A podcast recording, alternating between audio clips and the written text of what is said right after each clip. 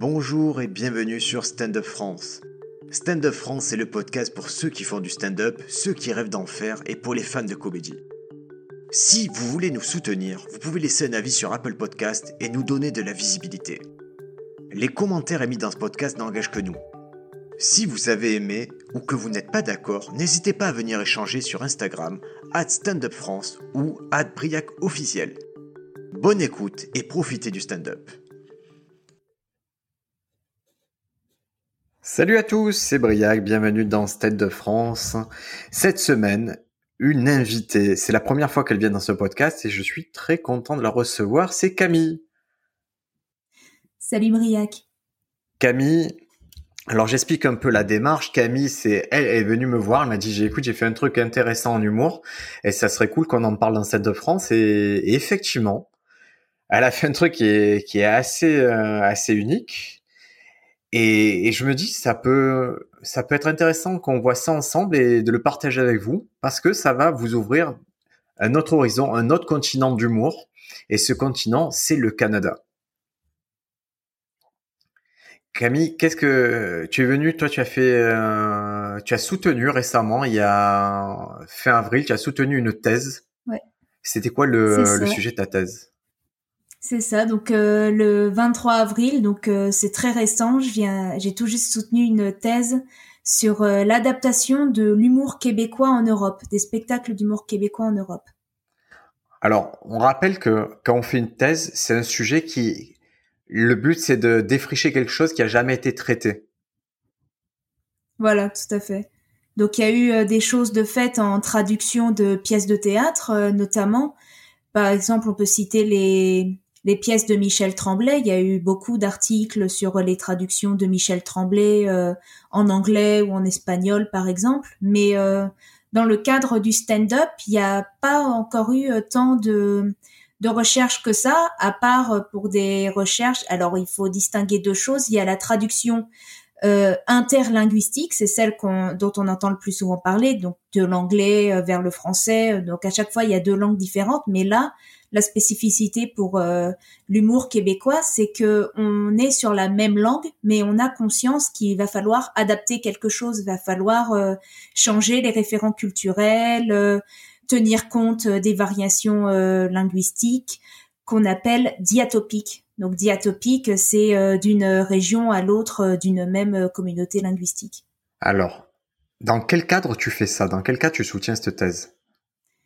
Bah, en fait, euh, le cadre, il est un peu spécial parce que c'était une co-tutelle internationale. Donc, j'ai fait euh, cette euh, thèse-là avec deux universités différentes.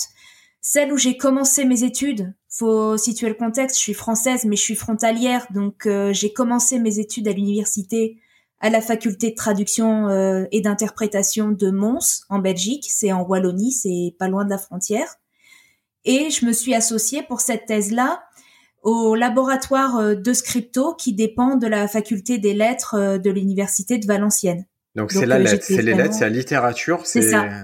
C'est ça. Donc du coup, suite à cette co-tutelle, j'ai deux titres de docteur. Donc celui pour la Belgique, c'était langue, lettres et traductologie. Et le deuxième pour la France, c'est littérature comparée. Donc on est vraiment dans les lettres, dans la traduction. Je suis traductrice de formation. J'ai fait un master en traduction anglais-espagnol et un master en traduction audiovisuelle. Donc ma formation vraiment de base professionnalisante, c'est la traduction. Et j'ai voulu euh, j'ai voulu étendre euh, mon parcours euh, à la recherche, quoi. D'accord. Donc tu es dans la vie active et en parallèle tu tu continues à avancer sur tes études et, et, et acquérir des titres parce que là tu es double docteur. Voilà. D'accord, c'est trop bien. Félicitations pour, cette obtention. Je sais que ça t'a, ça t'a beaucoup occupé. Oh oui, oh là là. Bah en fait, euh, entrer dans la vie active, j'ai pas pu le faire tant que ça parce que depuis 2011, j'ai euh, enchaîné toutes mes années d'études. Vraiment, j'ai j'ai fait le master jusqu'en 2016, puis j'ai ensuite enchaîné sur le master professionnalisant en 2017. Puis 2017-2021, j'ai fait le doctorat. Après, j'ai pu, pendant mes études, faire des stages euh, en traduction à la Commission européenne. Euh, j'ai enseigné l'anglais à la à l'université de Valenciennes. J'ai traduit des longs métrages pour un autre stage pour euh, l'audiovisuel, mais Là, je commence vraiment à entrer dans la vie active. Je vais peut-être donner des cours à l'université de Valenciennes. Je croise les doigts et bientôt, je me mets en indépendant pour traduire des films. Donc, je suis aussi assez contente de ça. Je reviens à mes premières amours, quoi. C'est clair. Donc, tu seras à la fois prof, a priori, et traductrice. Euh. Alors, moi, ton... Alors, le sujet de ton mémoire, je, je me dis, mais déjà, pourquoi tu t'intéresses à l'humour canadien? Qu'est-ce que ça te fait l'humour québécois? Pourquoi tu vas vers ça? Ben en fait, c'est quelque chose d'assez sentimental euh, au départ. Ça fait quand pour placer le, le, le contexte, on va on va voir le oh j'ai l'expression en anglais dans la tête. On va address the elephant in the room. J'ai un handicap. En fait, j'ai un handicap, mais un handicap invisible. Donc j'ai tous les inconvénients euh, du, du handicap euh, et, et en fait j'ai pas du tout les avantages d'être euh, valide vu que euh, en gros on me dit que je fais semblant d'être handicapée quasiment donc quand j'étais au collège j'étais très très très très douée dans, pour apprendre parce que mes parents ils sont tous les deux profs ils m'ont toujours dit que en gros ça allait être ma tête qui allait me sauver qu'il fallait que je travaille bien à l'école et je travaillais tellement bien que j'étais la première de la meilleure classe de niveau. Donc c'est la pire place à avoir. C'est t'as une une cible dans le dos H24, t'es harcelé de partout. Et la spécificité aussi, c'est que j'étais harcelée par certains profs, genre les profs de sport, qui voyaient pas pourquoi j'aurais un traitement de faveur. Euh, Alors on est d'accord, tu es pas en fauteuil roulant. C'est pas une question de fauteuil roulant, c'est pas, une question, il te manque pas d'un membre ou quoi, tu es pas aveugle. Non, en fait, c'est la, la moitié gauche, c'est la moitié gauche de mon corps qui est comme paralysée, quoi. Donc euh, je peux pas faire tout ce que je veux avec euh, mon bras gauche ni avec ma jambe gauche. Donc ça ne se voit pas de l'extérieur, mais c'est quelque chose euh, qui nuit à mon autonomie. J'ai pas la même autonomie que quelqu'un qui n'a pas du tout de handicap, quoi. Du jour de ta naissance.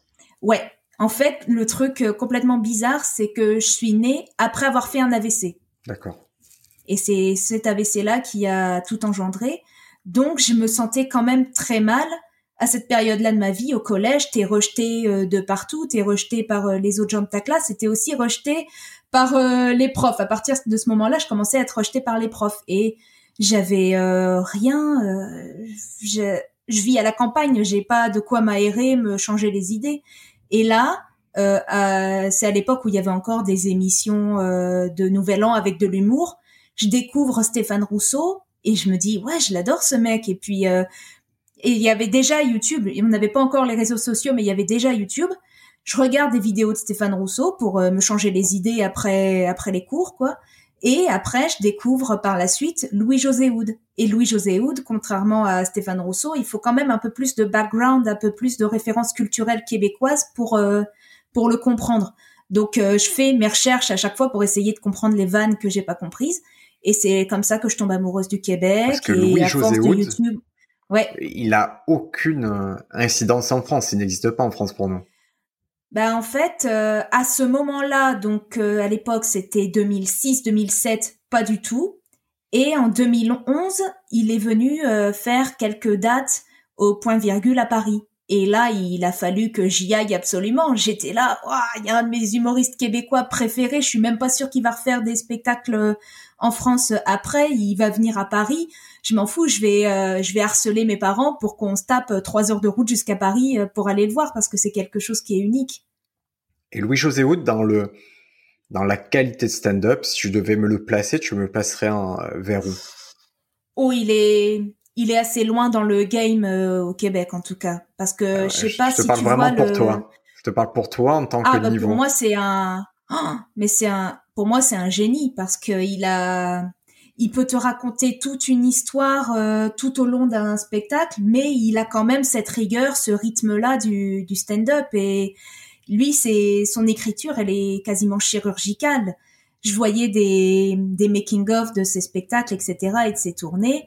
Il va revoir tous ses textes à la virgule près. Il dit si euh, si je mets la virgule, si je mets la pause dans ma phrase à un autre endroit, ça va complètement euh, briser la blague. Et puis il mélange, il arrive à mélanger le stand-up, euh, l'humour visuel. il a plein de supports différents. À une époque, il avait une émission sur Radio Canada, c'était ici Louis José Wood où il commentait, il reprenait de façon humoristique les archives de Radio-Canada, les archives télé. Et puis, ouais, il est assez diversifié et c'est quelque chose que j'adore, quoi.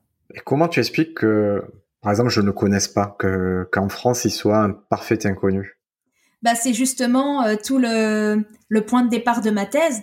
Parce que le, mon point de départ, c'était d'un côté, la même année, je suis allée voir genre la deuxième tournée du troisième spectacle ou deuxième spectacle que Stéphane Rousseau présentait en France. Donc, il était déjà ultra bien établi en France. Et quelques semaines après, je vois euh, Louis-José Houd, qui a le même niveau de popularité au Québec et qui se produit au point virgule, euh, qui fait à peine 100 euh, places, quoi. Parce que le point virgule, pour ceux qui connaissent pas, c'est c'est un nom qui est très prestigieux, mais c'est une petite salle dans le marais, c'est très très confidentiel. Hein. En gros, tu entres, euh, t'as même pas genre de sas euh, ou de hall, t'es directement dans la salle, quoi. C'est vraiment tout petit comme ça. Et donc, euh, ouais, c'est quelque chose qui m'avait interpellé. Je me disais, ouais, ils ont le même niveau de popularité au Québec, mais ils se produisent dans des salles tout à fait différentes. Et j'ai pu comparer, du coup, leur mécanisme de, d'adaptation, quoi. Stéphane Rousseau, il adapte tous ses thèmes, tous ses référents, il gomme un petit peu son accent par rapport à ce qu'il est euh, au Québec, alors que Louis-José Houd, tout ce qu'il avait fait, en tout cas dans mon souvenir, c'était ralentir son débit de parole, parce qu'il est aussi très connu pour parler extrêmement vite, et euh, dès qu'il y avait un mot euh, qui était typiquement québécois, au lieu de l'avoir remplacé par un mot français, il l'expliquait sur scène. Par exemple, c'était sur son sketch où il raconte qu'il est animateur d'une colonie de vacances il dit que son nom de son nom d'animateur c'était Goglu. Et là, c'est là qu'il nous explique que Goglu c'est un oiseau au Québec. Et donc euh, je me disais ouais, c'est quand même euh, il y a quand même des grosses différences entre les deux. Mais à l'époque, j'étais en terminale, donc je savais même pas euh, que j'allais faire plus tard de la traduction et je savais encore moins que j'allais faire une thèse. Moi, mon rêve, mon plus grand rêve à cette période-là de ma vie, c'était de faire l'école nationale de l'humour, mais c'est de Montréal. Dans tes tissus, euh, Louis-José Houd, tu fais partie de, il y était à la fin des années 90. C'est ça. C'est ça, il est sorti de l'école euh, nationale de l'humour et puis c'est en voyant tous les noms que je commençais à découvrir, je commençais aussi à découvrir euh, Jean-François Mercier, Martin Matt et ils étaient tous sortis de l'école nationale de l'humour. Et c'était mon rêve à l'époque parce que depuis que j'ai 14 ans, depuis que j'ai découvert l'humour québécois, je sais que je veux être humoriste parce que je veux justement comme rendre un peu le bien qu'ils m'ont fait à cette époque-là. Mais pour mes parents, tu vois, c'est c'est un délire d'ado, quoi. Parce que tous les ados, à un moment donné, veulent être chanteurs, machin. On est au milieu des années 2000, et donc c'est le moment où, où il y a le Jamel Comedy Club qui arrive en France aussi. C'est vrai. C'est vrai, tout à fait. Et est-ce que toi... Jamel, je crois que c'était genre 2006, ouais, un truc, ça devait être pareil.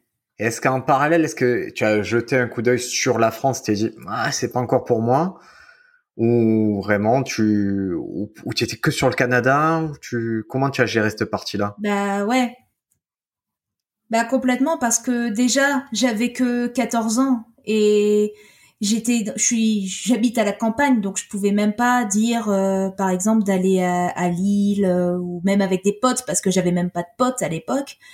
Donc euh, non, j'avais une obsession, c'était le c'était le Québec. Moi, quand je, découvre un truc, je passe mes journées dessus. Je me fais que je ne fais que me focuser là-dessus. Et puis c'était aussi l'année du bac, donc je devais jongler entre différents trucs. Je devais aussi jongler avec l'atelier théâtre euh, du lycée parce que dès qu'il y avait un atelier théâtre, forcément il fallait que je m'y inscrive, tout en euh, conciliant aussi les soins chez le kiné. Donc j'avais quand même un emploi du temps assez chargé. Et tu dis que ça t'a sauvé. En, quoi ça t'a sauvé? En quoi ça t'a fait du bien de voir des gens qui faisaient de l'humour? Bah, comment comment t'expliquer euh, Je vais je vais peut-être faire je vais peut-être paraître vieille en, en disant ça, mais je suis très contente qu'à l'époque où j'étais harcelée, il n'y ait pas encore les réseaux sociaux comme il y a les réseaux sociaux aujourd'hui. Il y avait à peine MSN, mais c'était tout quoi. C'est-à-dire que quand je sortais du collège, eh ben le, le harcèlement il s'arrêtait quoi quasiment. Donc euh, j'avais un sas je pouvais penser à autre chose. Mais euh, quand t'es quand t'as un handicap qui t'empêche par exemple de faire de la guitare des trucs comme ça t'as pas beaucoup d'autres hobbies. Moi j'avais les jeux vidéo mais encore euh, c'était limite c'était même un peu moins que là. L'humour bah je sais pas comment m'est venue la révélation, mais ça me faisait me sentir bien instantanément quoi. Je me sentais mieux que si je regardais une série ou que je lisais un livre. C'est quelque chose qui m'a vraiment nourri par le rire, mais aussi Stéphane Rousseau, euh, il est aussi très showman à l'américaine, donc euh, il chante, il danse, euh, donc c'était quelque chose qui m'en mettait plein les yeux.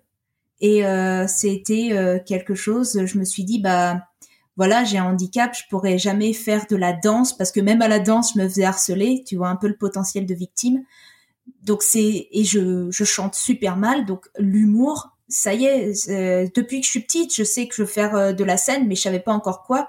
Et l'humour, bah, ça a été une révélation. Et je voyais que moi, ça me faisait euh, du bien parce que ça me faisait penser à autre chose, euh, ça me faisait rire. Et je me disais, bah voilà, c'est ça que je veux faire sur scène parce que non seulement je pourrais réaliser mon rêve d'être sur scène, mais aussi je pourrais peut-être faire euh, du bien à des gens comme moi, les Stéphane Rousseau ou Louis-José Houd m'ont fait du bien. Tu, es né en quelle année, Camille? 93. 93, sinon je vais me faire engueuler par mes copains belges. Ah, et, vice versa, si tu emploies le mot comme ça, moi je comprends pas. Ah ouais non. oh, moi dès le début j'ai été euh, dès le début de l'université j'ai été la frousse de service quoi. Dès que je disais 93, euh, c'était ça y est c'était parti pour moi. Et donc, tu es en 93, effectivement, quand tu as 13-14 ans, donc on est au milieu des années 2000, il n'y a pas tous les réseaux sociaux. Et, et je me dis, quelqu'un qui, qui est harcelé, quelqu'un qui se sent pas à sa place, quelqu'un qui s'isole, quelqu'un qui pense que à peu près tout le monde lui en veut, entre guillemets. En fait, tu as toutes les qualités déjà du bon stand-upper. tu as déjà tout. C'est vrai. C'est, c'est ça le terreau. je pense que c'est un super terreau pour le stand-up. C'est je et il y a des je retrouve moi des traits caractéristiques chez les gens, le rejet, et tout. Je trouve que c'est souvent les bases qui font le stand-up euh, par la suite. Mais c'est complètement ça parce que du coup, euh, pour mes recherches, je lisais aussi les ouvrages qui ont pu être publiés par euh, des professeurs de l'École nationale de l'humour. Puis il y a Louise Richer, la directrice de l'École nationale de l'humour, qui dit que l'humour, c'est du drame ajouté à du temps. Donc euh, on cultive un peu ce drame, on laisse mûrir un peu tout ça et on s'en sert par la suite pour créer l'humour. Et cette école nationale de l'humour, elle est accessible. C'est un endroit où bah, il y a de plus en plus d'Européens, euh, de, Français, de Belges qui y vont. Et il y a de plus en plus d'échanges. Bon, là, ces échanges, malheureusement, sont arrêtés avec euh, la crise euh, sanitaire qu'on connaît. Mais parmi mes recherches, j'ai aussi pu interroger des, des étudiants de l'École nationale de l'humour, des Québécois, qui sont venus faire leur, leur numéro à Bruxelles, au Kings of Comedy Club, dans le cadre d'une semaine qui s'appelle la Semaine québécoise de l'humour. Et à l'initiative de cette semaine-là, il y a Étienne Cerc, qui est un humoriste belge, qui sort de l'école nationale de l'humour lui aussi. Donc euh, lui et InnoGP, qui est euh, pardon, qui est euh, aussi un finissant de l'école nationale de l'humour, euh, qui est aussi belge, viennent les voir à l'ENH pour voir qui qui serait chaud en gros pour faire son numéro à Bruxelles ils viennent les aider à adapter, etc. Et euh, ils les accompagnent à Bruxelles. Et c'était ce processus-là qui m'intéressait. Comment ils ont fait pour euh, adapter euh, le numéro qu'ils viennent juste d'écrire en plus, parce que c'est le numéro qu'ils écrivent dans le cadre de leur cours. Donc non seulement l'adaptation en amont, mais aussi comme ils se produisent toute la semaine, plusieurs fois dans la semaine, voir est-ce que leur numéro a changé au fil des contacts avec euh, le public, quoi. Ce qui est intéressant, c'est que tu parles d'adaptation et c'est quelque chose qu'on a vu, par exemple, euh, dans le documentaire de Gad Elmaleh, 10 Minutes in America. Il va aux États-Unis et mhm. là, il y a Dan Naturman qui va lui servir d'adaptateur et qui va lui dire, écoute, il y a des choses que que l'on fait, on a des images, cette image on l'a, cette image on l'a pas, ça tu utilises ce mot-là, mais c'est très français, tu devrais utiliser cette expression-là qui est plus courante. Et il y a un vrai travail d'adaptation. Et moi j'avais trouvé ce rôle-là d'adaptateur, je m'étais dit, waouh, c'est incroyable parce qu'en fait il, il part des forces du gars et juste il, il les maximise, c'est-à-dire il lui met vraiment sur les bons rails, il fait des réglages que il nous faudrait peut-être des mois, des années à comprendre ces réglages-là qui sont assez subtils. Et ce métier existe, adaptateur. C'est ce phénomène-là qui se produit. Euh... Bah, je sais pas si c'est un métier en soi, mais c'est le phénomène qui s'est produit avec le spectacle de 2006 de Stéphane Rousseau, qui s'appelle Rousseau au Québec et qui est devenu Stéphane Rousseau One Man Show euh, en France. Et ce, maintenant, il adapte lui-même ses textes, euh, Stéphane Rousseau, mais à cette époque-là, c'était Franck Dubosc qui avait euh, adapté son spectacle. Et je trouvais que c'était un excellent choix parce que Dubosc et Rousseau avaient collaboré très souvent pour Juste pour rire au Québec. Ils ont souvent animé les galas franco-québécois. Et il y a un phénomène comme ça qui existe dans la théorie en traduction. C'est un phénomène qui s'appelle le simpatico. Et c'est euh, Lorenz Venuti, un traductologue, qui a introduit ça. Et selon lui, plus un traducteur va être proche euh, chronologiquement et idéologiquement d'un auteur, et meilleure va être la, la traduction, parce qu'il va y avoir une véritable connexion entre leurs deux univers.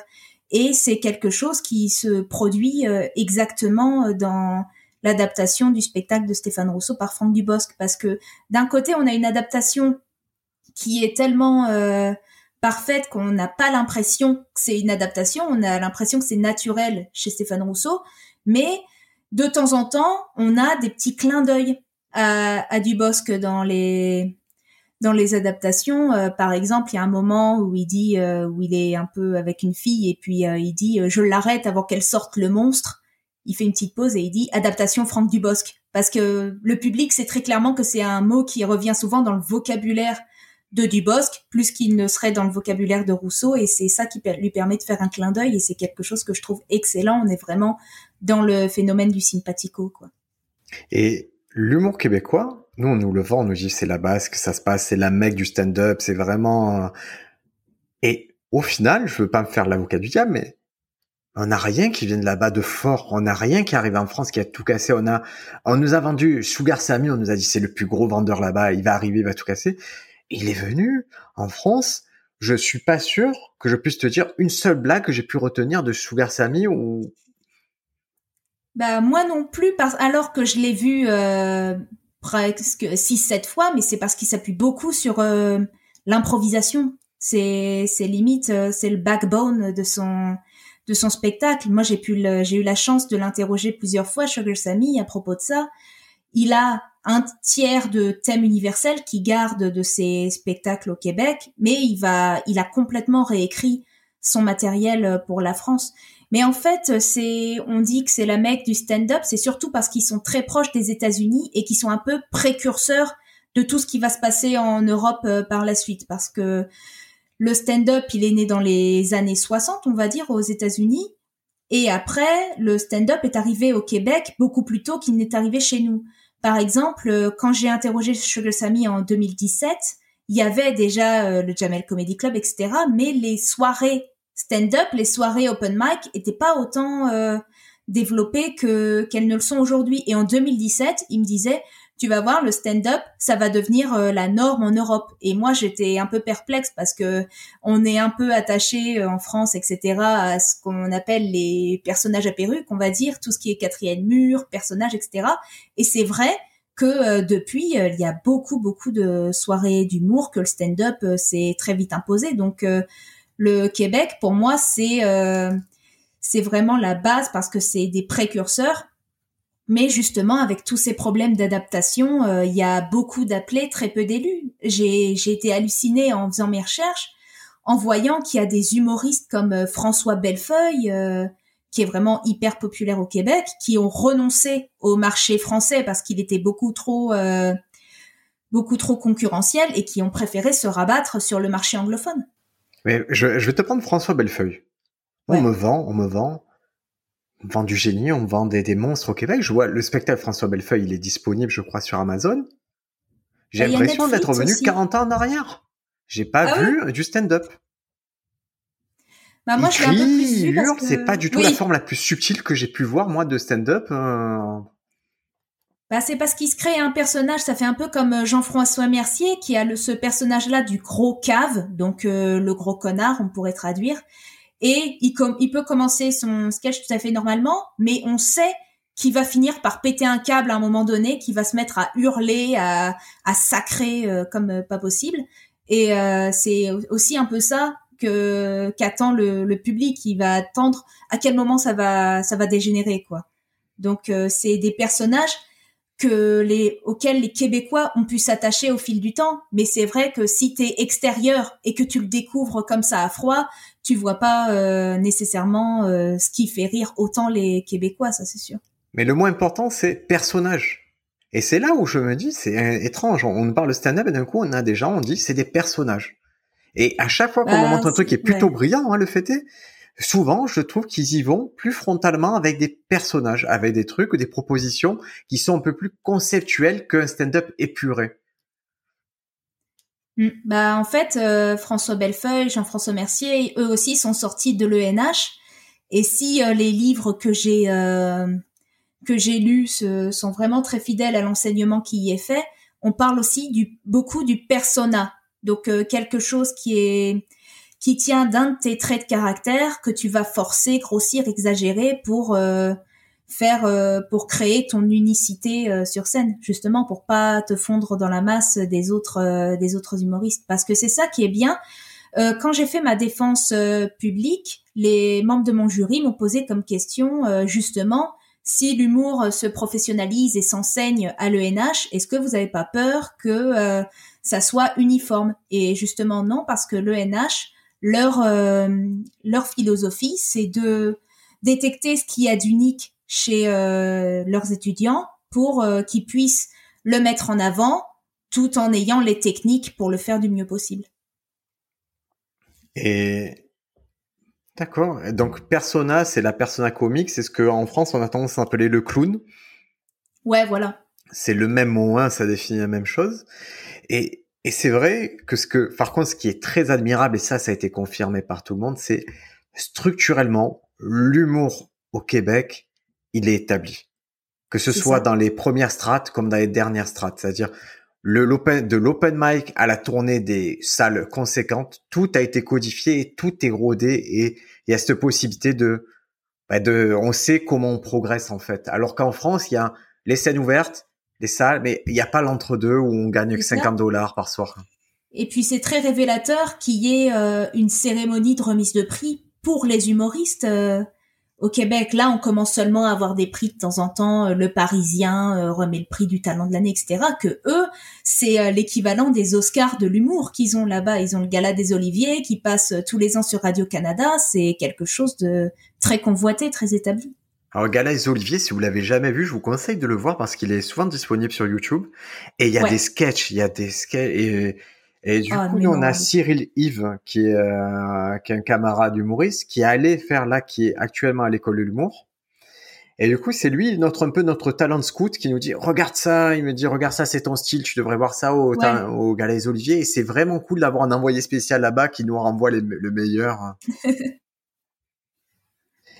Et... Ah ouais, et puis j'ai trouvé que le gala de cette année, ils avaient bien réussi à, à surmonter les difficultés euh, causées par euh, le corona. Évidemment, d'habitude, c'est dans un énorme théâtre où il y a toute la crème du, du stand-up euh, québécois. Là, il y avait juste les nommés qui étaient qui y assistaient, mais c'était vraiment très très bon encore. Et il y a quelque chose que je trouve, je trouve qu'ils sont. J'ai l'impression qu'ils ont abandonné le côté nous. Il y a vraiment en France, je vois une lutte pour les gens pour dire le stand-up c'est pur, le stand-up il n'y a pas d'artifice, c'est un micro et tout. Et je vois, je constate qu'au Québec ils en ont rien à foutre de ça. Ils sont là pour servir le show. Et ça, c'est un truc de fou. C'est-à-dire que je vois que quand ils préparent une émission, c'est préparé. S'il faut faire un personnage, il faut un personnage, ils le font à fond. Et tout est fait pour servir le propos, le show. Et s'il faut jouer de la flûte, ils jouent de la flûte. Ils en ont rien à faire. Mais c'est ça, c'est ça que je trouve génial aussi parce qu'on se dit euh, ouais avec une promotion par an de l'école nationale de l'humour, on pourrait penser que le marché va être euh, saturé à un moment donné en humoriste, mais en fait pas du tout parce qu'ils ont plein de styles différents et le public va toujours trouver euh, quelque chose qui lui correspond. Il y a une offre pléthorique et justement c'est ça qui fait que le marché est pas saturé. C'est, ça veut pas être comme euh, des fois les chanteurs, on dit, on se dit, oh, euh, ils chantent comme machin. Non, va y avoir, euh, chacun va avoir son style bien établi et ça va donner au public une variété énorme. Et est-ce que c'est vrai que à l'ENH, on sait avant, c'est-à-dire quand il y a une promotion qui sort, on sait à peu près qui c'est le champion de la promotion? Est-ce qu'il y a des que les personnes très en vue le sont dès la sortie de l'ENH Alors ça, je saurais pas te dire exactement, mais je sais que à l'ENH, il y en a quand ils arrivent, ils sont pas débutants complets, quoi. Ils ont déjà euh, côtoyé d'autres humoristes, euh, par exemple Jean-Michel Martel, que j'adore, qui a un humour complètement absurde, qui était euh, nommé dans une ou deux catégories, je sais plus, aux Oliviers cette année. Bah, il avait déjà collaboré avec les Denis Drolet, par exemple.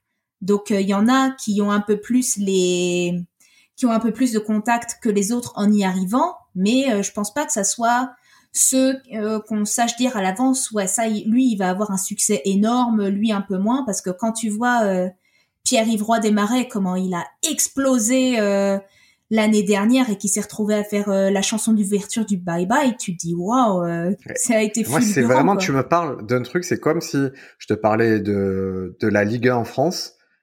De la Champions League. Et là tu me parles d'un championnat que personne ne connaît avec des joueurs que personne n'a jamais vu pour nous en tout cas. Et pourtant on a on a la prétention de suivre l'humour.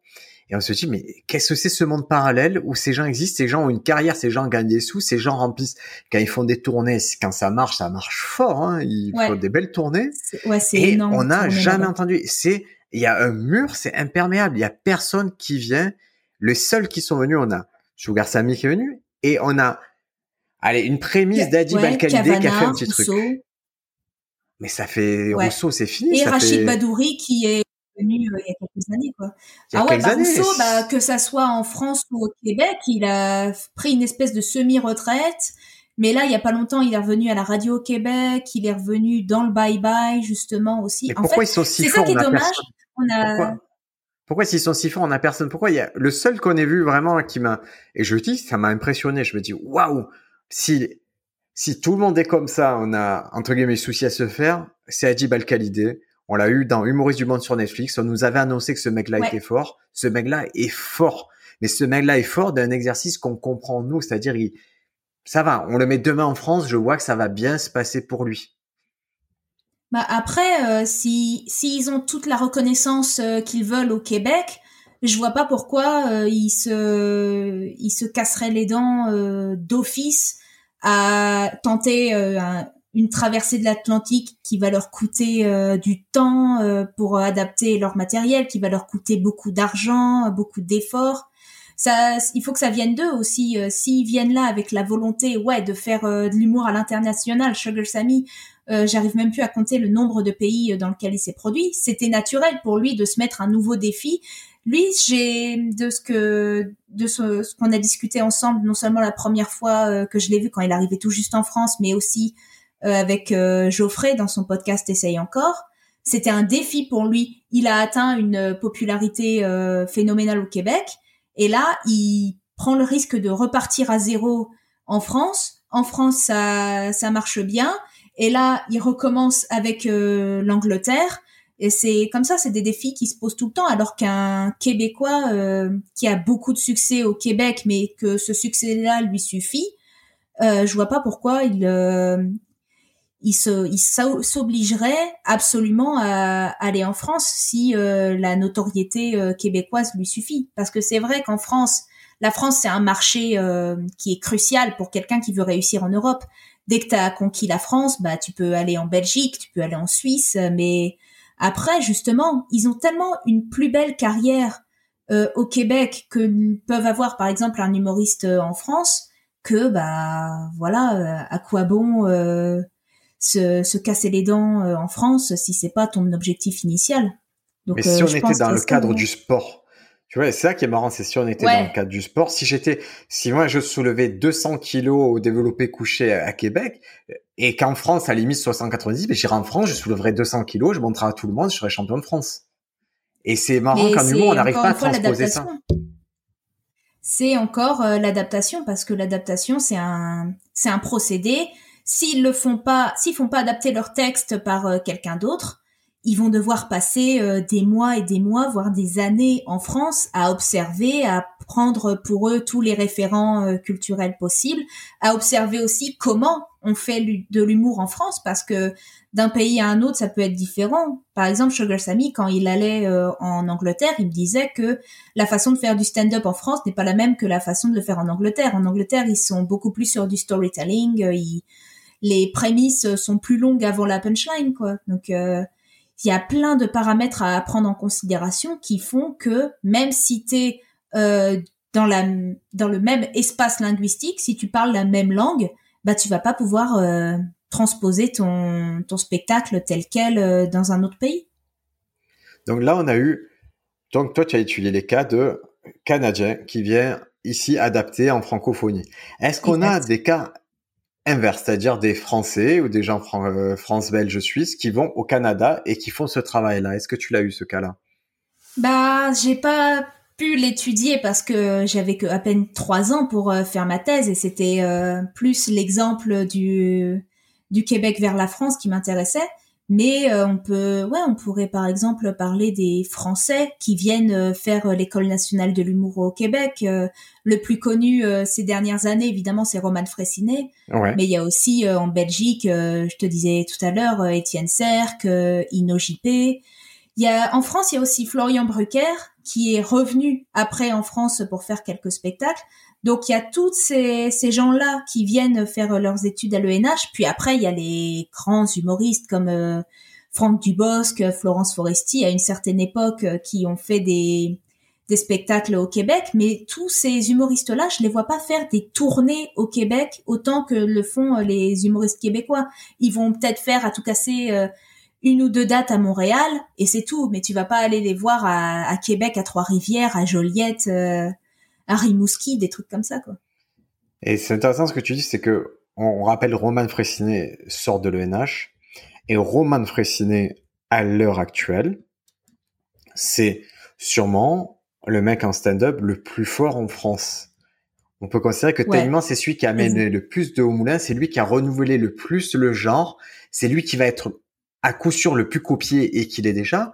Et ce que je trouve très intéressant dans le cas de Roman, que je dirais toujours, c'est que c'est un gars qui a de l'avance et qui a toute une méthodologie de travail pour prendre encore plus d'avance. C'est-à-dire qu'il travaille encore plus maintenant et on voit qu'il conserve cette avance-là et qu'il va de plus en plus loin. Et, et si il doit y avoir une preuve que l'ENH, ça peut apporter quelque chose de bien, pour moi, Roman Fressinet, je signe direct.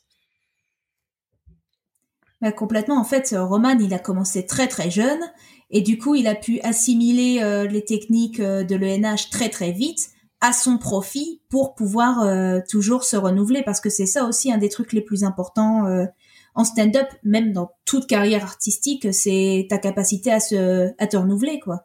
Stéphane Rousseau l'avait compris parce que c'est le premier spectacle que j'ai analysé. C'était encore très quatrième mur, il jouait avec un autre personnage, etc. Puis euh, pas encore les, confessions de Rousseau, il commençait un peu plus à interagir avec le public. Et euh, le dernier qu'il a présenté en France, euh, Brise la glace, là on était de plus en on allait de plus en plus vers le stand-up quoi. Il avait encore des musiciens avec qui il dialoguait, mais on était plus sur une forme stand-up que pouvait l'être son spectacle de 2006. Donc en dix ans, il a pu sentir l'air du temps et puis évoluer dans ce sens-là. Très bien. Et toi, est-ce que tu as pu aller au Canada justement voir un peu comment ça se passait? Bah malheureusement, j'ai pu y aller que deux semaines et encore c'était pour fêter le bac. C'était mon cadeau pour le bac, mais j'aurais aimé, j'aurais adoré vraiment euh, pouvoir euh, étudier euh, pouvoir étudier ça, mais c'est très difficile d'avoir des financements pour partir dans des dans des séjours de recherche. Moi, les, mes amis qui ont en doctorat, qui ont eu la chance d'avoir des séjours de recherche, c'était en Europe. J'ai un pote qui est parti à Alicante, euh, une pote qui est partie à Saint Andrews euh, en Angleterre. Mais moi, si j'avais demandé un financement pour partir au Québec, euh, ça, je pense pas que ça aurait été possible. Et encore avec mon bol, je suis sûre que ce serait tombé euh, pile pendant le confinement, etc. Donc c'est quelque chose que j'aurais aimé. Et là, ce que j'ai vécu comme expérience de plus proche de ça, en gros, c'était de pouvoir parler avec euh, les étudiants de l'ENH et de pouvoir assister à une réunion. Euh, en fait, il y a un an ou deux, il y a eu une réunion de Louise Richer, justement, la directrice de l'ENH, qui est allée faire un peu le tour. Euh, et elle était d'abord allée faire une, une réunion au point virgule à Paris, puis après au Kings of Comedy Club à Bruxelles, parce qu'ils cherchaient un peu à implanter euh, l'ENH d'une façon ou d'une autre en Europe. Quand ils voient l'engouement euh, des des humoristes européens qui viennent à l'ENH, ils ont voulu faire un petit truc transfrontalier. Bon, ça s'est arrêté malheureusement pour le moment avec tout ce qu'on a pu vivre ces dernières années. Mais Alors, je fais, je fais une petite parenthèse sur l'école de l'humour. Attention, en France, euh, il y a des gens qui se présentent comme l'école de l'humour et tout, ça n'a aucun rapport avec l'ENH. Rien à voir. Et ils jouent sur cette ambiguïté. Ça s'appelle l'école de l'humour ah, Ils jouent sur cette ambiguïté et vous êtes trompé sur la marchandise. Ils ne, ils ne démentent pas le truc, mais ça n'a aucun rapport avec l'ENH. Faites très attention, vous n'aurez pas le même enseignement, vous n'aurez pas les mêmes professeurs, ni le même cursus et les mêmes opportunités. C'est exactement ça, parce que les écoles de l'humour, euh, Ici, vont beaucoup se concentrer sur l'aspect euh, scène, alors qu'à l'ENH, c'est beaucoup plus complet. Il y a déjà, il y a deux formations. Il y a les formations pour les humoristes, donc pour pouvoir faire en plus de la scène, et puis tu as une formation écriture qui se qui se concentre sur les script éditeurs, les gens qui vont vraiment faire que de l'écriture, mais ils se concentrent euh, non seulement sur la scène, mais aussi sur la pub, sur la radio, sur la télé, euh, sur euh, toutes les plateformes où tu peux avoir de l'humour. Il va y avoir des choses très très spécifiques. Euh, là, il y a de plus en plus de cours pour apprendre à écrire de l'humour pour Internet, même pour faire des, des BD sur Instagram, pour faire des TikTok, des tout ce genre de choses. D'ailleurs, ça n'engage à rien, mais je vous conseille aussi de regarder sur leur site tout ce qui est cours récréatifs. C'est leur façon de dire les cours du soir et euh, il y a une variété euh, de cours euh, individuels qui ne t'obligent pas à prendre la formation complète de l'ENH. Il y a des cours beaucoup plus ponctuels dans des domaines extrêmement variés. Et donc, faites vraiment attention, encore une fois, quand on vous dit école de l'humour en France, c'est pas, pas l'ENH. Vous n'avez pas accès à ça. Et, je vais vous dire, si vous êtes un peu perspicace, vous allez voir, je vais être très clair. Les parrains, c'est des saucisses. Les parrains, ils ont jamais fait de stand-up. Ils ont jamais fait de stand-up. Ils comprennent rien au stand-up. Ils ont vendu, il y en a certains qui ont dû vendre trois tickets dans leur vie. Et d'un coup, ils sont parrains de ces trucs-là. Et c'est incroyable et ça va vous mettre, je vais vous faire une comparaison très simple. Le NH, si c'est un doctorat, euh, ces écoles d'humour, c'est un CAP chaudronnerie. En gros. C'est ça, c'est ça l'écart. Donc méfiez-vous. Et je sais qu'il y a beaucoup de gens, et c'est logique. Il y a beaucoup de gens qui se disent comment je peux apprendre stand-up, comment je peux rentrer ces trucs-là? Prenez du temps, pour découvrir. Ne croyez pas, il y a personne qui va faire de vous une star. Prenez vraiment du temps pour étudier le truc. Parlez aux autres humoristes. De la même façon, par exemple, je vais prendre l'exemple de InnoJP. InnoJP, c'est quelqu'un qui a conseillé, du coup, à Cyril Live, qui a vraiment insisté pour dire tu devrais faire le NH parce qu'il sentait que c'était le profil. Lui, en sortant, il connaissait les qualités des trucs. Je vous mets au défi de trouver des gens qui sortent de ces écoles d'humour qui vont conseiller des faire. voilà. C'est, ouais, c'est exactement ça. Non, mais il faut pas se mentir, hein, il faut pas se mentir. Même euh, quand c'est derrière, il y a un grand nom comme le point virgule et tout, ils, peuvent rien faire pour vous. Hein. À l'heure actuelle, ce n'est pas structuré pour vous aider, ça n'a aucun rapport. Donc, il vaut mieux attendre une année, deux années et se dire, ok, je me fais un petit pécule et je tente le NH, je fais les choses construire ton projet euh, d'une façon digne de ce nom. À une époque, à l'époque où j'allais sortir du lycée, il y avait euh, quelque chose qui s'appelait les formations juste pour rire et encore une fois, c'était pas euh, le NH, c'était des formations de quelques mois. T'avais des masterclass quand même de gens assez prestigieux comme Verino qui a fait une masterclass là-bas, mais euh, c'était encore une fois, c'était pas le NH non plus et ça se concentrait beaucoup sur la scène que le NH c'est quelque chose de très varié. Et masterclass, euh, je vais encore revenir. Attention, mon masterclass. Mm. Masterclass, c'est censé être quelqu'un qui maîtrise très bien un domaine en particulier et moi, là, j'entends, il est galvaudé quand je vois le Fridge Comedy Club en France qui nous fait des masterclass chaque semaine, qui font payer ça des bonnes centaines d'euros. Euh, je suis très oh. dubitatif sur le mot masterclass et, sur ce qu'on est en train de faire. Hein. Moi, c'est Clint Eastwood qui vient me parler de cinéma. Super, je connais un carré Clint Eastwood et je sais que je mettrai okay. Eastwood dans ma chose. Là, les noms que je vois défiler, mes amis, laissez tomber. Qu'est-ce qu'ils vont vous apprendre, ces gens-là? Non, autant euh, lire les. Moi, j'en ai, j'ai eu une référence, une référence qui m'a bien aidé dans ma thèse parce que ça me permettait aussi d'avoir une classification des formes d'humour euh, utilisées euh, dans ces numéros-là. Ça s'appelle, oh, je l'ai pu écrire l'humour, c'est pas des farces. Et ça, il y a une des deux auteurs qui est professeur à l'ENH, donc c'est vraiment de quoi elle parle, quoi. Et elle sait l'expliquer. C'est ça qui. Je sais pas où je l'ai eu. C'est mon meilleur ami qui me l'a offert. C'est ça? Ah ouais, parce que c'est rare parce que moi qui collectionne les livres d'humour, c'est quelque chose qui va pas être rébarbatif du tout. Ah, écoute, je collectionne les livres d'humour et je le connais pas, donc je vais le commander de suite sur Amazon. Écrire l'humour, c'est pas des phares, c'est Christiane vient et Sylvie Ouellette. Ah bah écoute, je, le prends de suite et, ça c'est. Et Christiane vient, c'est elle qui est professeure à l'ENH. Ouais, ah c'est mon meilleur ami qui me l'a offert. Euh, on était euh, tous les trois dans notre thèse et puis euh, il me dit bah lis ça, ça peut peut-être t'aider, surtout que c'est le NH et c'est une vraie mine d'or ce bouquin. Bon, évidemment, j'ai dû ajouter des références plus scientifiques parce que pour un doctorat, on m'a dit ouais c'est plus un manuel, il faut citer des auteurs, etc. Donc j'ai ajouté quelques auteurs évidemment, mais ce bouquin-là m'a énormément servi pour faire ma thèse.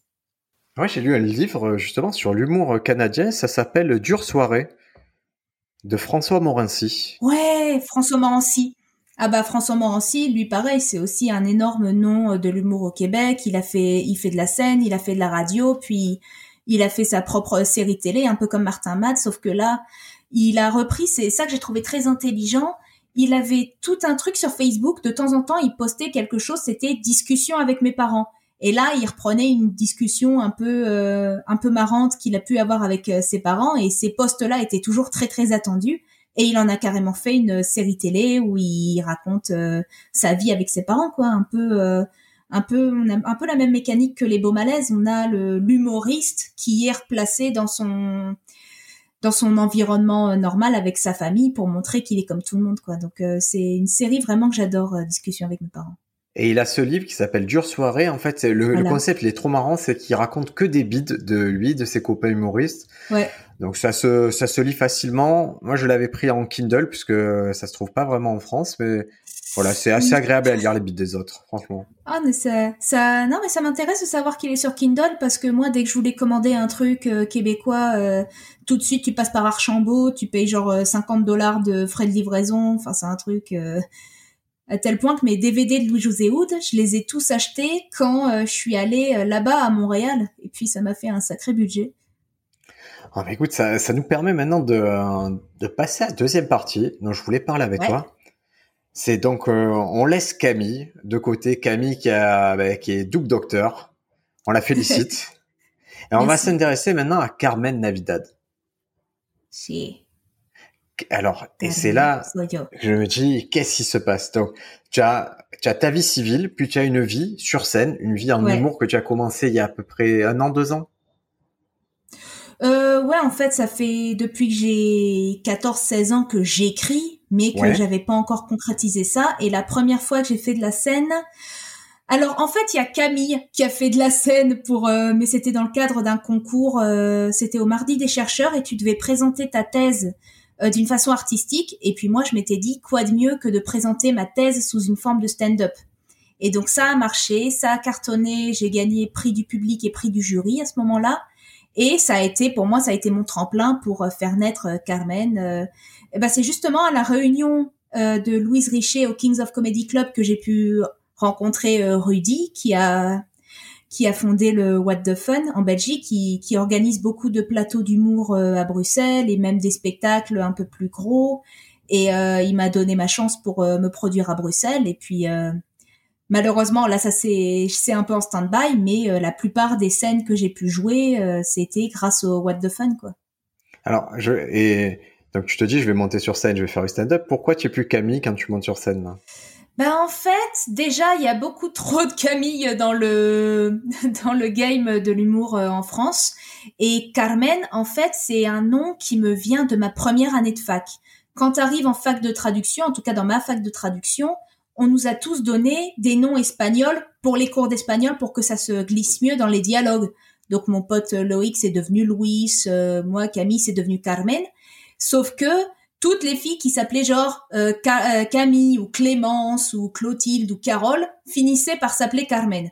Donc quand on regroupait toutes les classes et que le prof qui avait toutes les classes en même temps appelle Carmen, il y a cinq filles qui font oui. Et moi, comme mon nom de famille c'est Noël, mon prof a fini juste par m'appeler Navidad.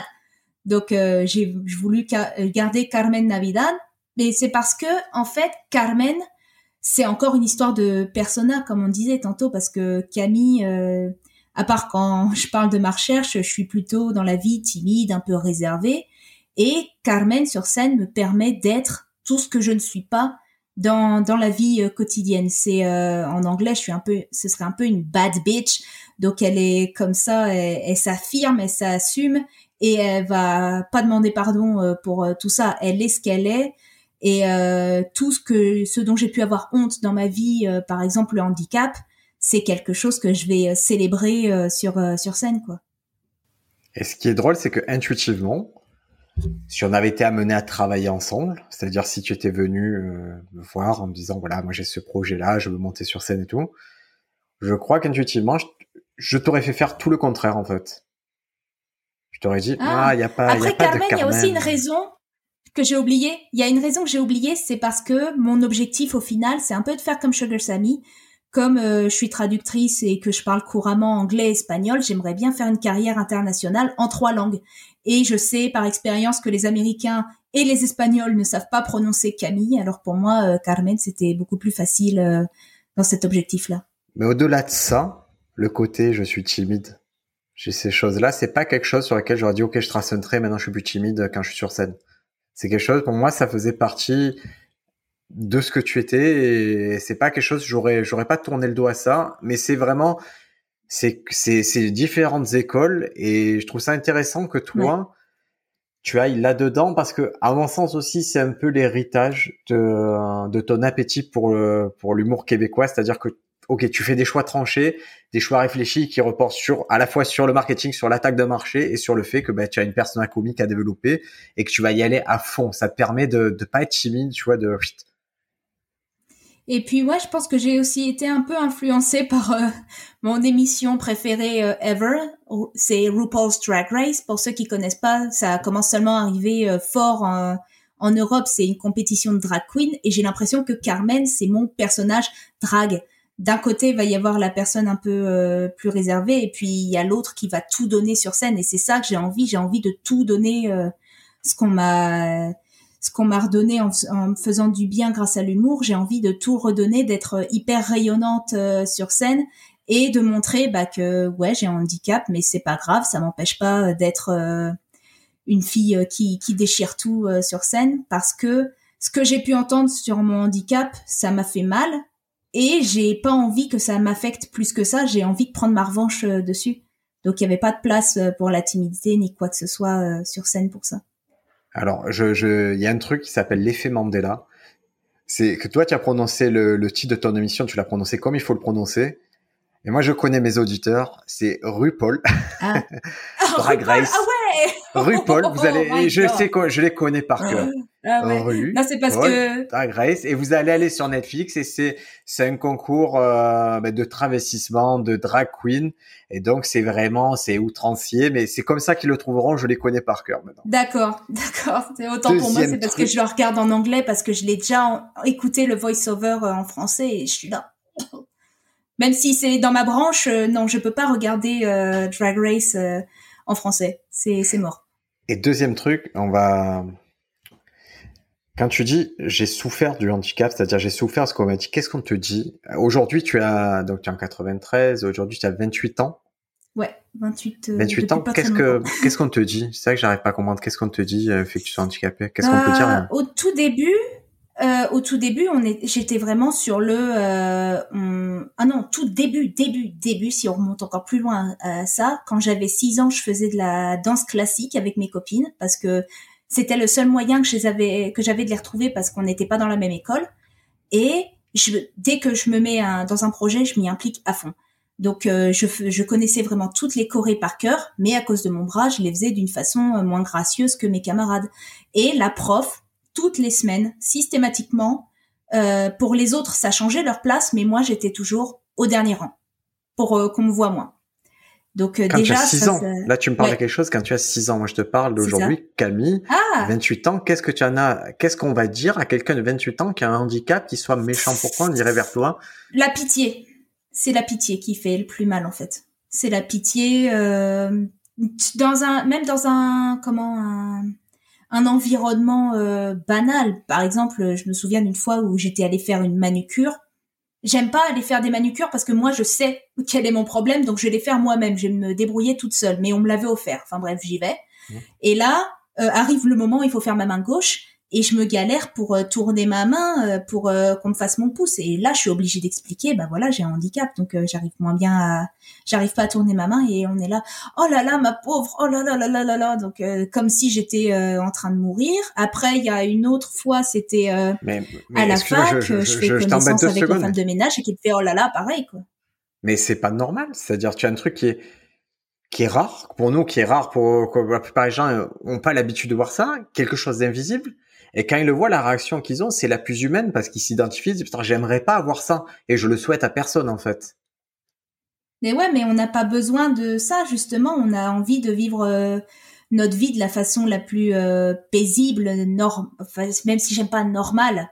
On veut avancer dans notre truc sans qu'on nous rappelle à chaque fois ce qu'on a euh, genre euh, oui merci euh, je sais que j'ai un handicap je me fais assez chier dans ma vie de tous les jours avec ça j'ai dû payer mon permis double à cause de ça oui je sais c'est de la maladresse c'est juste des gens qui sont pas malveillants. Bah, aujourd'hui c'est de la maladresse. C'est pas de la malveillance mais ça s'accumule. Après quand t'as la femme de ménage qui dit qu'elle aimerait pas avoir ça pour ses enfants parce que c'est pas normal d'être comme ça ou alors quand t'as ton patron sous prétexte que tu te gares pas sur la place handicapée alors que tu y as droit, bah si tu t'y gares pas, euh, tu es en train de prendre la place de quelqu'un d'autre. J'ai déjà entendu ça. Moi, je la je l'ai la carte handi, tu vois, pour me garer, mais je préfère toujours me garer ailleurs si je peux parce que je considère qu'il y aura toujours quelqu'un qui en aura plus besoin que moi. Et euh, ce patron-là me dit qu'en gros, je prends la place de quelqu'un d'autre en ne prenant pas la place Andy. Donc, euh, mais c'est ça, moi je veux dire, c'est ça que je veux entendre guillemets. Ce que je me dis, c'est ça qui, je trouve ça super inspirant dans ton histoire.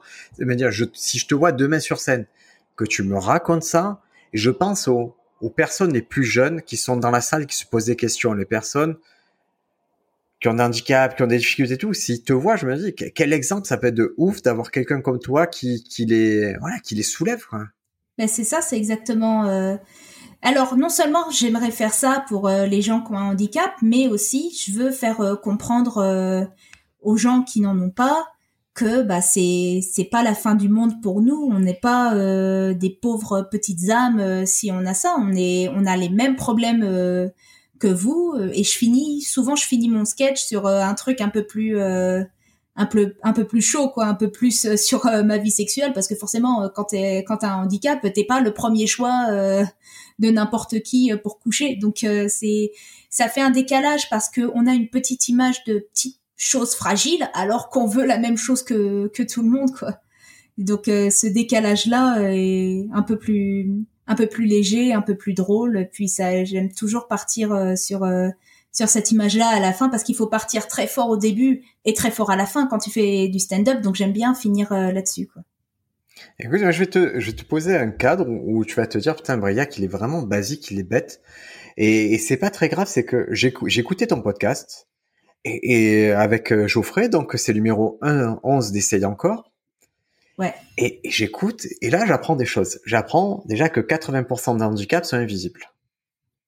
C'est ça je me dis putain c'est incroyable, c'est vrai, c'est-à-dire qu'à chaque fois que je croise quelqu'un avec un handicap, en fait, il y en avait, euh, il y en avait quatre que j'ai croisés qui avaient un handicap mais que j'ai pas vu.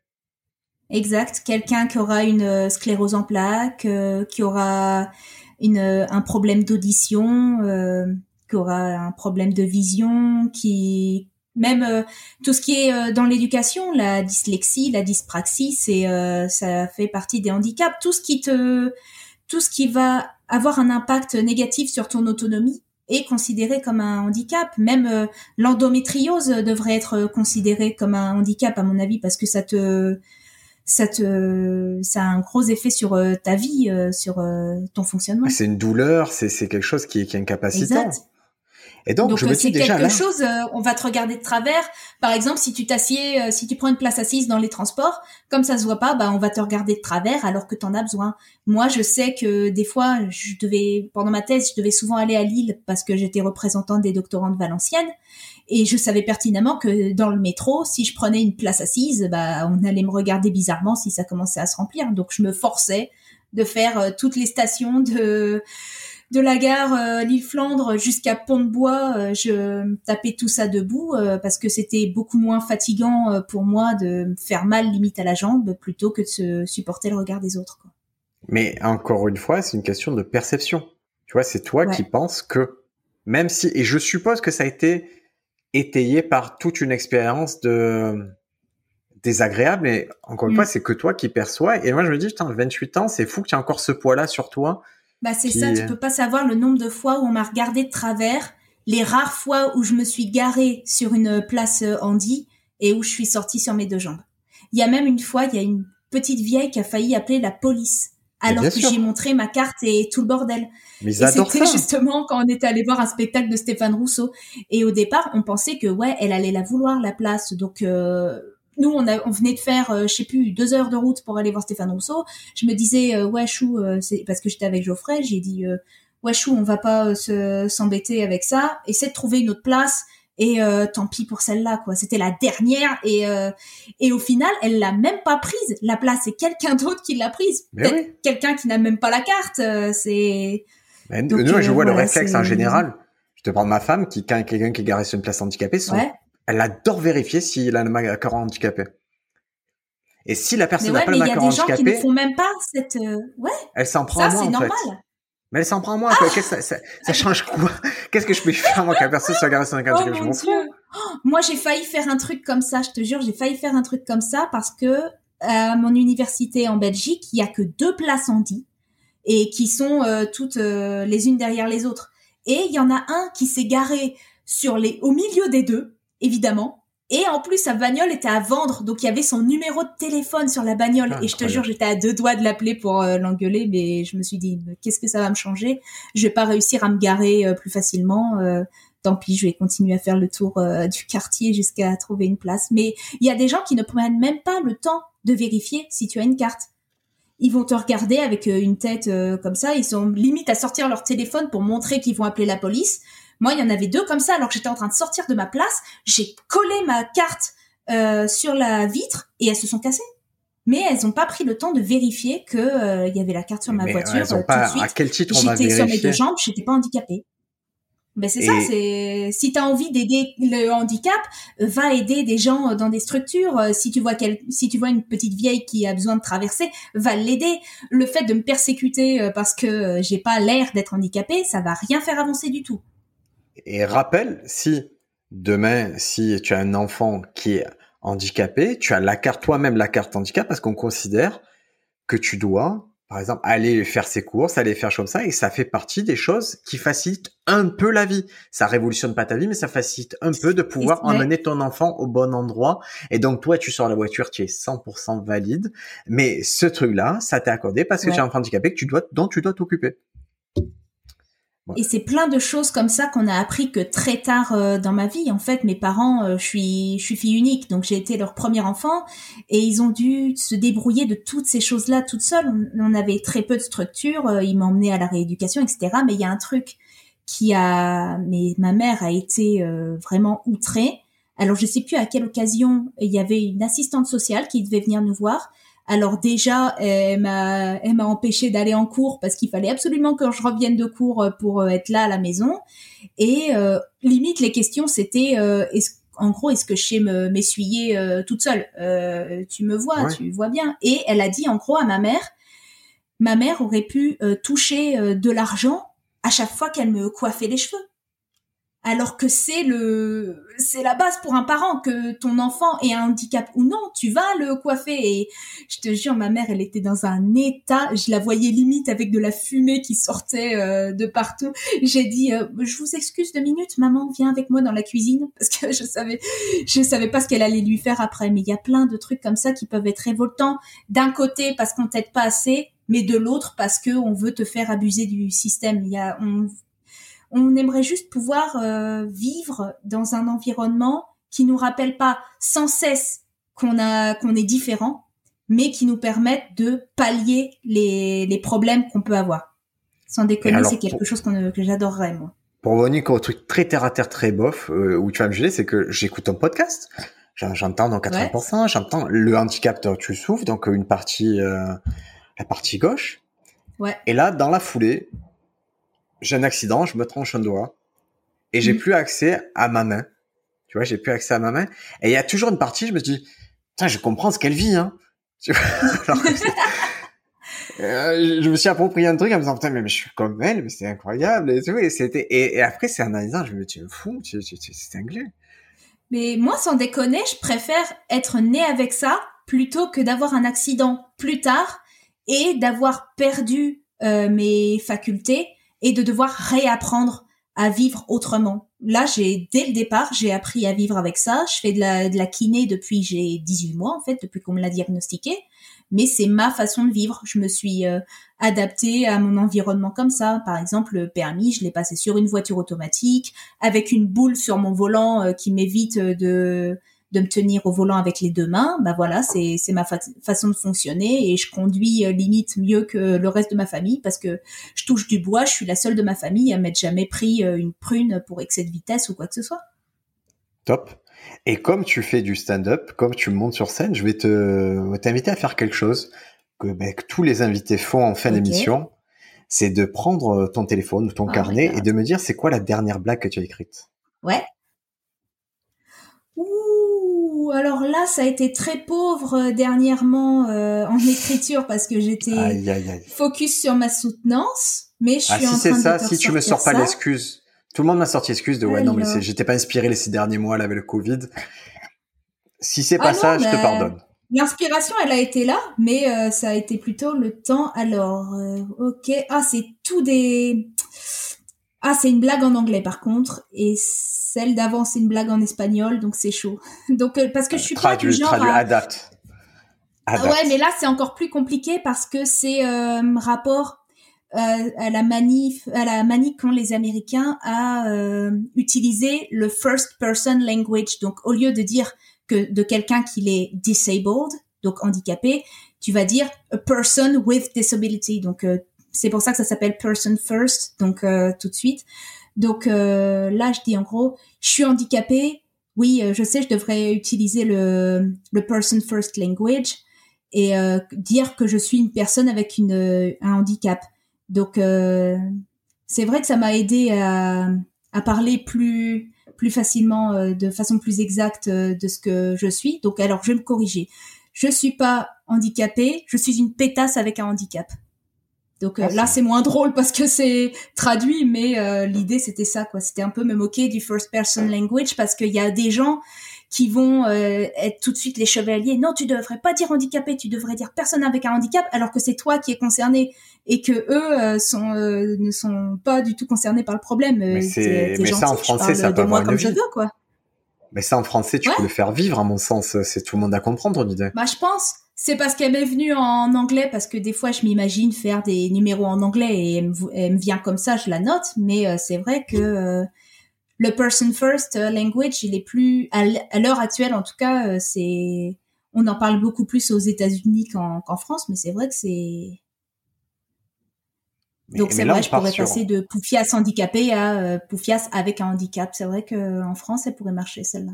Et, et là, ce que je me dis, je me dis, mais attends, on a quelqu'un qui commence plus ou moins le stand-up et, et qui veut le faire en français, en espagnol, en anglais. C'est un peu comme apprendre à faire vélo en jonglant avec des tronçonneuses en même temps. Je me dis, est-ce que c'est pas une difficulté Alors que, que je suis en vélo. Euh, Est-ce que c'est pas une difficulté? Bah non, en non. tout cas, tu dois apprendre les trois. Et est-ce que c'est pas une est-ce qu'il vaut mieux pas se dire, ok, je me concentre bien sur ce qui se passe en France?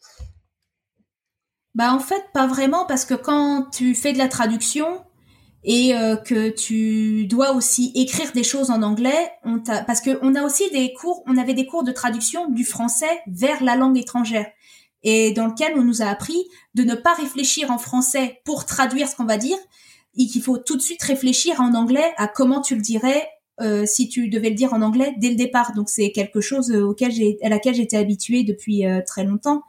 Donc euh, c'est quelque chose qui me qui m'embête pas. Après je sais qu'il y a beaucoup, enfin beaucoup, il y a de plus en plus de soirées d'humour en anglais, euh, que ça soit à Bruxelles euh, ou à Paris. L'Espagne c'est vraiment un truc que j'aimerais vraiment creuser parce que j'ai vu comme euh, les salles étaient ouvertes en Espagne, il y a beaucoup de Français qui sont Oh partis faire de l'humour Oh en Espagne, mais en français. Ne me lance pas sur l'Espagne. Ne Ah me lance ouais. pas sur l'Espagne. Vous êtes des sous-être d'être allé jouer en Espagne. je vous le dis. Non, mais je, je, le dis comme ça, vous le savez, vous pouvez le noter. Euh, à ce jour, vous êtes des sous-êtres d'être allé jouer en Espagne. Vous n'avez pas, vous n'étiez pas des résistants, vous n'étiez pas des. Non, vous avez profité du malheur d'une ville. on est quelques-uns humoristes. Il y a avoir vraiment vécu longtemps à Barcelone. Il y a Douli et à moi. On a vécu Barcelone. On sait ce que c'est Barcelone. On sait ce que c'est l'humour là-bas déjà. Faut comprendre le marché espagnol de l'humour il est, neuf. Il n'y a bah pas beaucoup, il y a pas grand chose. Ouais, voilà. Parce que moi, je regardais, j'y ai vécu euh, six, six, mois quand j'ai fait mon Erasmus, c'était à Grenade, donc j'étais en Andalousie, et euh, je voyais de temps en temps euh, des petits sketchs d'humour de stand-up sur la Sexta. Moi, ce que je regardais le plus, c'était la version espagnole de Vendredi tout est permis, Meres Bala. Et ça, et c'est quelque chose qui me faisait mourir. Geoffrey, qui ne parle pas un mot d'espagnol, ça le faisait mourir de rire aussi parce qu'il n'avait pas nécessairement besoin de tout comprendre pour que ça soit drôle. Donc, je préférais m'intéresser au marché de l'humour en Espagne pour les Espagnols. Et pour moi, c'est un rêve de revenir vivre et travailler à Grenade. Mais je sais que c'est, je veux pas faire de l'humour pour les expats, pour les Français, pour un petit cercle comme ça. Moi, mon rêve, ce serait de faire mon, euh, mon spectacle au Teatro Isabel la Católica pour euh, des Espagnols, quoi. Et donc, il y a un circuit, en Espagne, ils ont un humour espagnol. À Barcelone, le stand-up, on vous dit comment ça arrive le stand-up à Barcelone, c'est pas du tout les Français, ce sont les expats d'Amérique du Sud, les Anglais et aussi les Irlandais écossais qui ont commencé à créer des comédie clubs et où ça joue en anglais. Et donc c'est comme ça que le, que le ah stand-up a commencé un peu à infuser. Et moi, à chaque fois que j'ai joué à Barcelone, c'était en anglais. Et oh. c'était pas ces faux trucs là qui sont en train de me faire, les gens qui me disent je suis résistant, déjà tu as traversé un pays quand j'avais pas le droit de le faire. Ça c'est toi et ta conscience. C'est ça. Pour aller d'un pays qu'on n'a pas pu confiner parce que euh, économiquement c'était pas viable, ils pouvaient plus le faire parce que c'est la réalité de l'Espagne, hein. en dehors des grandes villes, le reste il y a une grande pauvreté. Voilà, c'était mon avis sur l'Espagne. Mais il y a des choses à faire en Espagne. Ah ouais, ceux qui se hein. qualifient comme des résistants, ça, me crève. Ceux qui se qualifient comme des résistants, là, mon arrière-grand-père qui était euh, résistant, il, est sorti de sa tombe, il vient de dire, t'es sérieux là? Non, mais l'Espagne, c'est vraiment quelque chose que j'adore. On va dire, les mots les plus galvaudés, c'est résistant, génie, masterclass et au potentiel. On est sur vraiment, en ce moment, les ah balances en l'air. Et... J'avais pas rencontré beaucoup de génies des gens qui ont du potentiel, j'en ai rencontré, un gros potentiel, j'avais pas beaucoup rencontré, des résistants, j'en ai jamais rencontré. Calm down. Ouais, c'est ça, quoi. Donc, tu donc c'est ça cette blague? Est-ce que tu en as une autre? Est-ce que tu en as une petite euh, en stock en français? autre, euh, Sachant que je te dis, si tu, oh si on se connaissait pas, que tu me disais moi la blague que je dois te faire, euh, elle est en anglais, je te dirais ah, tu as rien écrit. Je te dirais arrête de dire conneries, tu as rien là, écrit. C'est là c'est mon sketch, c'est Là, j'en ai vraiment un qui fonctionne bien de sketch, mais j'aimerais bien en écrire un deuxième sur euh, justement ma vie euh, en, en, Espagne quand j'étais Erasmus. Et là, je découvre euh, que dans ma fac, il y a en gros des règles de survie pour survivre à cette fac. Et règle numéro un, ne jamais choisir le cours de recherche documentaire. Et moi, j'ai beaucoup de pif parce que j'ai choisi le cours de recherche documentaire ouais, c'est vrai que j'ai du pif et si vous me croyez pas, gardez à l'esprit que j'ai commencé ma carrière d'humoriste en décembre 2019. Top. Et tu réfléchis en termes de blague ou en termes de sketch, toi? Bah, ça dépend. Après, il y, a un, y a un thème qui va me plaire. Je, je regarde un peu ce que je veux faire. Et puis, euh, des fois, j'ai une idée. J'essaie de la creuser, mais j'essaie, mais je suis tellement devenue euh, analytique avec ma avec ma thèse que j'essaie de me dire, ok, est-ce que cette idée-là, tu pourrais pas en faire un retournement ou une règle de trois euh, ou un, arroseur arrosé, un rieur aveugle? Je vais essayer de trouver la la forme humoristique qui va me plaire le plus à ce moment-là, qui pourrait le mieux coller, mais qui je sais va faire mouche parce que c'est justement un mécanisme de l'humour qui va se reposer sur telle ou telle théorie. Euh. Ces théories-là, tu les as trouvées où? Parce que j'en n'en connaissais que deux sur quatre. Alors la règle de trois, c'est tous ces trucs-là, j'ai découvert dans mon livre sur de l'ENH. Et après, les théories plus générales, les théories plus sociologiques, bah c'est tout ce qui a été de base créé par euh, Bergson, mais qui a depuis été repris par euh, tous euh, ceux qui ont fait de la recherche en sociologie sur l'humour, théorie de la supériorité, euh, tout ce genre. Les noms des blagues là que tu m'as dit, le nom de ce type de blague, c'est dans ton livre sur l'humour? Ah, je, vais je vais l'acheter alors, ça va confirmer. Ouais, vraiment, euh, il est vraiment super. Et d'ailleurs, quand j'ai pu discuter avec euh, Étienne Serc, euh, quand il nous parlait des cours qu'il avait pris, etc., c'était vraiment tous ces noms de techniques-là. Et dans ce bouquin-là, justement, le fait d'apprendre ça, ça te permet de faire des exercices pour toi-même. Par exemple, tu vois euh, tel euh, nom de blague, telle technique, et essaye d'écrire trois blagues qui y correspondent, quoi. Tu vois la définition d'arroseur arrosé, essaie d'écrire trois blagues qui se reposent sur ce mécanisme-là. Bon, pour tous ceux qui écoutent le podcast, vous me connaissez, vous savez, vous pouvez économiser le livre. Vous savez que je vais le lire, que je vais essayer de vous faire des exercices appropriés sur le site. Donc, pour aller directement sur le site, faire les exercices et je vais essayer de vous synthétiser un peu ce que j'aurais appris dans cette affaire-là. Écoute, euh, Camille, Carmen, merci beaucoup d'être venu. Euh, bah, je suis content parce que tu as une expertise qui est rare. Euh, merci beaucoup. Tu as un parcours qui est, qui est à minima inspirant et qui euh, et qui et j'ai vraiment je me dis vous savez quand quand on lance euh, des fois quand on lance une flèche on sait qu'elle va atterrir pas loin et des fois il y a, y a des flèches qu'elle part on se dit ah il peut se passer un truc ça peut aller euh, plus loin pour cette personne là et c'est vrai que toi tu alignes un parcours tu alignes une structure mentale tu alignes une volonté qui font que je me dis ah, c'est possible qu'on la revoie Camille dans 6-7 ans et qu'elle soit vraiment bien dans, dans cette affaire de, de stand-up. Là, je croise les doigts alors. Super, on en profite on en parle dans 6-7 ans alors ah, bah, Moi, je serai là. Je serai là. Super. Ouais, pas bouger. On en profite parce que bah, c'est ton fiancé, c'est Geoffrey euh, Deloup, qui a ce formidable podcast qui s'appelle Essaye encore, qui a un concept qui, euh, pour moi, qui est limpide. C'est vraiment, c'est un podcast sur l'échec avec un fort appétit pour les humoristes. Mais il n'y a pas que ça. Il y a des, il y a des chanteurs, il y a des photographes, il y a vraiment d'autres artistes qui sont allés dedans. Il y a, c'est très doux comme conversation, c'est très bien produit. Euh, Geoffrey il maintient sa barque et moi c'est quelque chose que j'attends avec impatience et c'est vrai que je, je, salue parce que c'était. Le dernier en date, je sais pas si tu l'as déjà écouté. Le non parce que je connaissais pas la personne et que ça euh, oh m'énervait. Ouais. Ah bah en fait, c'est, je vais le dire pour tout le monde, c'est David Castello Lopez. Donc, il a fait beaucoup de, de pastilles humoristiques, d'abord pour euh, Canal Plus avec euh, Depuis quand ça existe. Euh, là, il est sur la RTS et ça s'appelle Suisse. Et ce numéro-là a cartonné. Là, c'est, je suis un, là, je suis un peu dans les coulisses, mais c'est son numéro le plus écouté jusqu'à présent et en, en un temps record. Le, jusqu'à présent, c'était Jean Phi son numéro qui a le mieux fonctionné, mais là, ça y est, ça fait un an que l'épisode sur Jean-Phi est sorti, bah, il est déjà dépassé euh, par euh, celui sur euh, David Castello-Lopez, donc je vous le conseille vraiment parce que c'est un de mes numéros préférés. Je dis pas ça par euh, failloterie ou quoi pour mon chéri, mais objectivement, c'est un des meilleurs numéros qui. Ah, je vais être très clair sur le podcast de, de Geoffrey. Euh, angle, c'est le paradoxe à mon sens, c'est le même paradoxe qu'un stand-up, c'est quand l'angle est très précis, ça parle à tout le monde. C'est un paradoxe, c'est-à-dire il a été vraiment chercher un truc. Ok, on va parler de ça, on va le et ça c'est il est très bien produit. Euh, on entend très bien, c'est c'est vraiment cool.